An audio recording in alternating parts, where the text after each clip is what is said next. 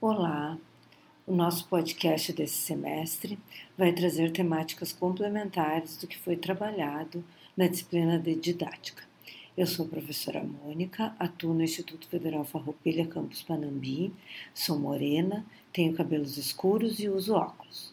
Eu vou apresentar o trabalho desenvolvido pelos estudantes Simone Alexandre na disciplina de didática ocorrida no segundo semestre de 2022. Eles escolheram as temáticas sobre planejamento e recursos metodológicos. Além disso, busquei trazer alguns aspectos relacionados à avaliação para encerrar uh, a tria de planejamento, desenvolvimento da ação didática a partir do uso de recursos metodológicos e avaliação. Então, a primeira parte do podcast traz a questão do planejamento, em que Alexandre pesquisou qual, qual é a importância do ato de planejar aulas e sequências didáticas e, aliado a isso, complementou com depoimento sobre como foi planejar e desenvolver uma atividade lúdica a partir de jogos em turmas de dois contextos diferentes, um na educação de jovens e adultos e outro no ensino médio. Fala aí, Alexandre, como foi essa atividade? Olá, meu nome é Alexandre Chevarria, eu tenho 1,75m, a pele clara, cabelos pretos, olhos pretos também.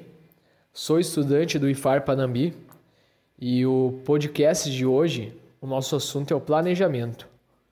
Planejamento é uma das principais ferramentas que darão auxílio para o professor organizar sua aula e tentar prever qualquer tipo de dificuldade.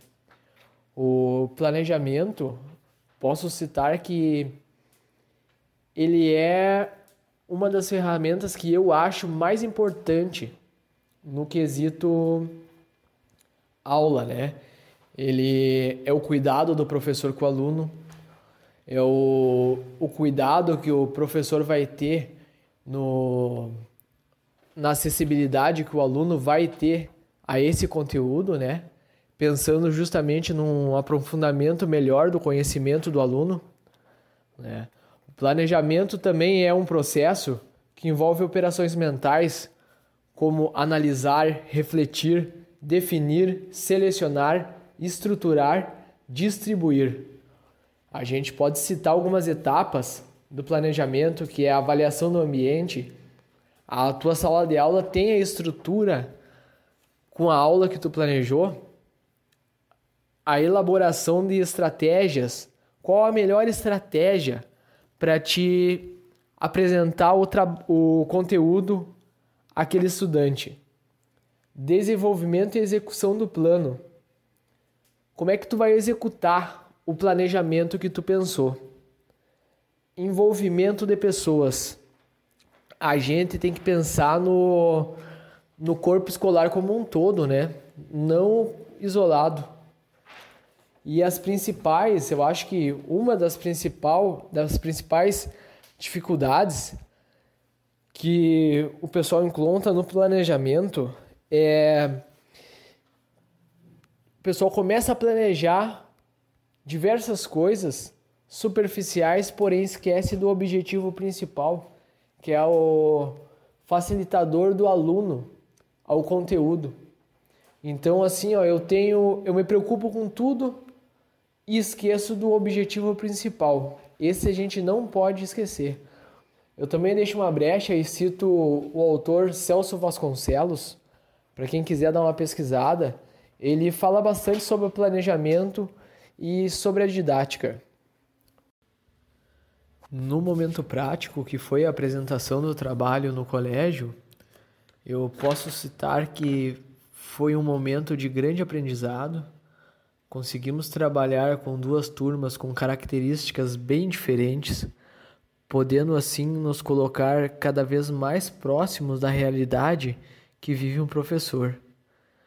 Notei que no EJA, os alunos do Colégio Pindorama eram mais dispersos ao conteúdo e ainda tinham dificuldade com, a, com o conteúdo. Já no ensino médio, encontramos alunos com o grau de ansiedade mais baixo, sendo mais fácil ministrar a aula, além dos mesmos terem domínio maior da matéria. O que me deixa bastante pensativo é que se a gente consegue conseguimos ter a noção da diferença de, de da característica de uma turma para outra, o que, que a gente pode fazer para melhorar a qualidade de ensino deles. Eu acho que é esse o pensamento que fica na minha cabeça, né? Se é mapeável isso aí, com certeza a gente consegue chegar numa solução. Creio que a principal diferença, a diferença que teve de, do planejamento para o trabalho foi a falta de tempo. A gente planejou uma introdução e o jogar. Só que o jogar ele demora mais tempo. Então, uma observação para a próxima interação seria duas aulas, uma com uma breve introdução com a introdução e o jogar eu deixaria para uma, uma próxima aula. A importância de ter preparado um planejamento detalhado. Eu vejo que o planejamento ele nos deu um norte, né? nos deu um embasamento para a gente conseguir trabalhar com a turma, conseguir organizar de uma forma mais leve, porque na primeira turma a gente teve bastante tumulto, que juntou três turmas em si, né? Já na outra não foi tanto tanto problema quanto a primeira. Isso me chamou bastante atenção do a diferença do EJA para o ensino normal. Então é isso, o planejamento ele vai te dar um amparo, ele vai te dar um norte, ele vai ter ser uma ferramenta que vai facilitar a, o teu dia a dia, né? Vai facilitar a tua a tua apresentação do conteúdo. Eu acho que era isso, pessoal. Olá, meu nome é Simone Rodrigues. Sou morena, tenho cabelos e olhos castanhos Sou aluna da turma 11 do Instituto Federal Farroupilha de Panambi. Estou no quarto semestre do curso de licenciatura em Química. Esse podcast é sobre ensino-aprendizagem, sobre a orientação da professora Mônica de Souza Trevisan. O assunto do nosso podcast de hoje será estratégias de ensino, também conhecida como estratégias metodológicas. As estratégias de ensino-aprendizagem são propostas utilizadas pelos professores com o objetivo de ajudar o aluno a construir o seu conhecimento. Essas técnicas são essenciais para que ocorra o melhor aproveitamento no processo de ensino-aprendizagem com base no conteúdo desenvolvido. Assim como as estratégias de ensino, a didática ajuda o professor a construir um conhecimento, fazendo com que o aluno desenvolva o senso crítico. No geral, a didática analisa a problemática de ensino que cada disciplina pode apresentar. É comum um professor ter diversos procedimentos metodológicos dentro da sala de aula, pois cada aluno tem sua forma melhor de aprender ou de assimilar o seu conteúdo. O principal objetivo desse modelo de ensino é incentivar os alunos para que aprendam de forma autônoma e participativa, a partir de problemas e situações reais. A proposta é que o estudante esteja no centro de, do processo de aprendizagem, participando ativamente e sendo responsável pela construção do conhecimento. As estratégias de ensino são muito utilizadas na sala de aula, mas sempre devemos ter muito cuidado, pois muitas vezes o que é adequado para o ensino fundamental nem sempre é adequado para o ensino médio. Como a qualidade de ensino está relacionada com a aprendizagem do aluno, as técnicas de ensino-aprendizagem são importantes para conseguir atingir essa qualidade. Para adotarmos uma estratégia de ensino, primeiramente devemos conhecer os alunos e suas particularidades. Um exemplo que está sendo muito usado como técnica de ensino-aprendizagem é a elaboração de mapas conceituais. Quando desenvolvida em sala de aula, proporciona aos alunos uma reflexão, uma necessidade de expor suas ideias pois além de compor o trabalho, o aluno deve apresentá-lo à turma. É uma metodologia integradora e fácil de ser aplicada.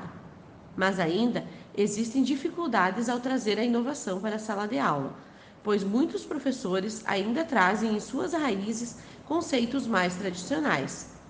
O uso de novas metodologias ainda é considerado um grande desafio. Entretanto, não podemos deixar as dificuldades nos desanimar. A inovação é essencial para os dias de hoje, pois com ela podemos estimular os estudantes a participar das aulas, se envolvendo como cidadãos mais reflexivos.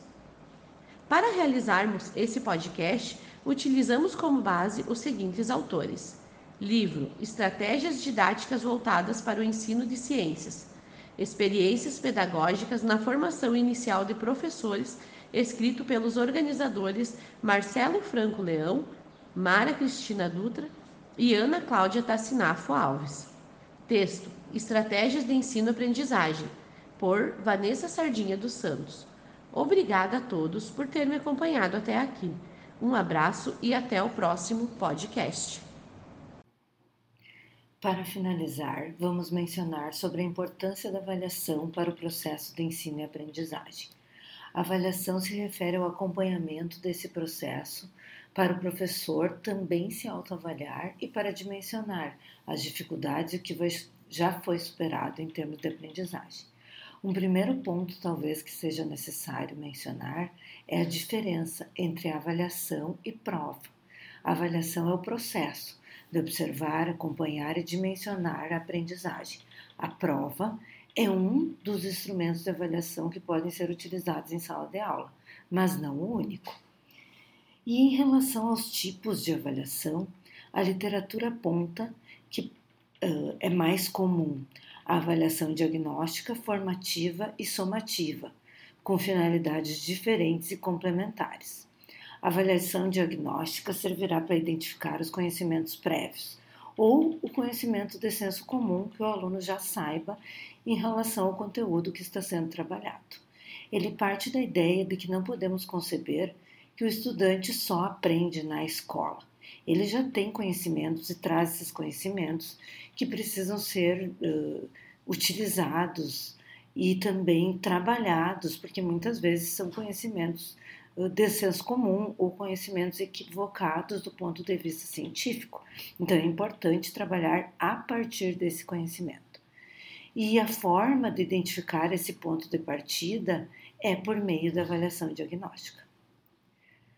A avaliação formativa se refere ao acompanhamento cotidiano do processo de ensino e aprendizagem em sala de aula, nós podemos nos fazer alguns questionamentos que é, se tratam em relação a como os alunos estão aprendendo, quais são as principais dificuldades, quais os conceitos que eles já aprenderam, quais os que ainda precisam aprender, ela está relacionada a esse sentido de acompanhamento e vai permitindo que o professor também revise o seu planejamento, as suas ações e os próprios procedimentos metodológicos que estão sendo utilizados. Se eu estou utilizando, por exemplo, determinados exercícios, mas com esses exercícios hum, eles não estão servindo de apoio para a aprendizagem ocorrer, então eu posso pensar em alguma outra estratégia que facilite a aprendizagem. E em relação à avaliação somativa, ela se relaciona à verificação da aprendizagem. É uma forma de comunicar o resultado, de verificar e comunicar o resultado da aprendizagem, que pode ser a partir de uma nota, de um conceito, de um instrumento utilizado para verificar o que e quanto esse aluno já aprendeu. E ela é um, é um parâmetro tanto para o aluno quanto para o professor. Então, precisamos ter em mente que essa uh, definição não pode ser arbitrária e o professor ne necessita ter critérios bastante claros do que ele está avaliando, fugindo da ideia de avaliar para punir, e sim avaliar para ver como está ocorrendo essa aprendizagem, em que nível ela está. Então, é sempre importante uh, termos como base que a avaliação ela deve ocorrer, ela é importante, ela não pode ser deixada de lado e que pode ser uh, variados, empregados diversos instrumentos. Né? Então, como a avaliação ela se liga ao planejamento e à construção de procedimentos metodológicos que já foram discutidos e apresentados tanto pelo Alexandre como pela Simone. Então, a avaliação ela não está distante do que nós fizemos em sala de aula em termos de metodologias. O professor, ao planejar, ele também define alguns instrumentos de avaliação que podem ser diversos. Pode ser uma avaliação oral escrita, pode ser uma prova, pode ser um questionário com consulta, podem ser relatórios de aulas práticas, pode ser o acompanhamento do caderno, mapas mentais, produções diversas em sala de aula, preparação de modelos didáticos, síntese de jogos, enfim. Quanto mais variados forem os nossos instrumentos, mais chances de que a avaliação ela não seja um processo excludente. E quais os principais equívocos em relação à avaliação que nós podemos considerar? Um dos equívocos é ter a ideia de que somente a prova é válida como instrumento de avaliação e de que a avaliação é sinônimo de prova. Então, a avaliação é todo um processo, como nós já mencionamos, e a prova é sim um dos instrumentos possíveis e é um dos instrumentos bastante utilizados. Mas a gente pode até refletir que muitas vezes uma prova por si só ela é insuficiente. Então, o professor faz várias, diversificadas ao longo de todo o ano. E muitas vezes vai ter mais significado um momento de revisão de uma prova do que uma prova em si. Então, ela pode ser complementada com outros aspectos. E outro equívoco é a ideia de utilizar a avaliação para punir comportamentos, porque isso, em vez de resolver questões disciplinares, ao contrário, pode gerar mais indisciplina e fazer com que os alunos se desconectem do processo e da própria responsabilidade que eles têm nesse processo de aprendizagem. E pode haver, obviamente, muitos outros equívocos mas nós podemos começar a discutir que a avaliação é um termômetro, que ela serve tanto para o acompanhamento da aprendizagem do aluno para si mesmo, quanto do professor. Então, muitas vezes nós temos que uh, desmistificar no próprio aluno essa ideia de que ele ganha uma nota. Na verdade, uma nota ela é o resultado do processo de aprendizagem do aluno ao longo de um tempo e envolve a responsabilidade dele nesse processo. Então, com isso, gradativamente, nós precisamos trabalhar uma proposta de que o aluno ele tenha mais autonomia e por isso também mais responsabilidade com o seu processo de aprendizagem, que é um processo que sempre envolve um coletivo, mas também uma dimensão individual do próprio estudante. Então, finalizamos com isso o nosso podcast, deixando algumas dicas uh, de referências também para avaliação. Uma delas é de Cipriano Carlos Lucchesi, Avaliação da Aprendizagem Escolar, Estudos e Propostas, e o outro de Hoffman, que é a Avaliação, Mito e Desafio. É isso, esperamos que tenham aproveitado, que gostem dessa linguagem de comunicar também textos acadêmicos a partir de um novo formato. Até uma próxima!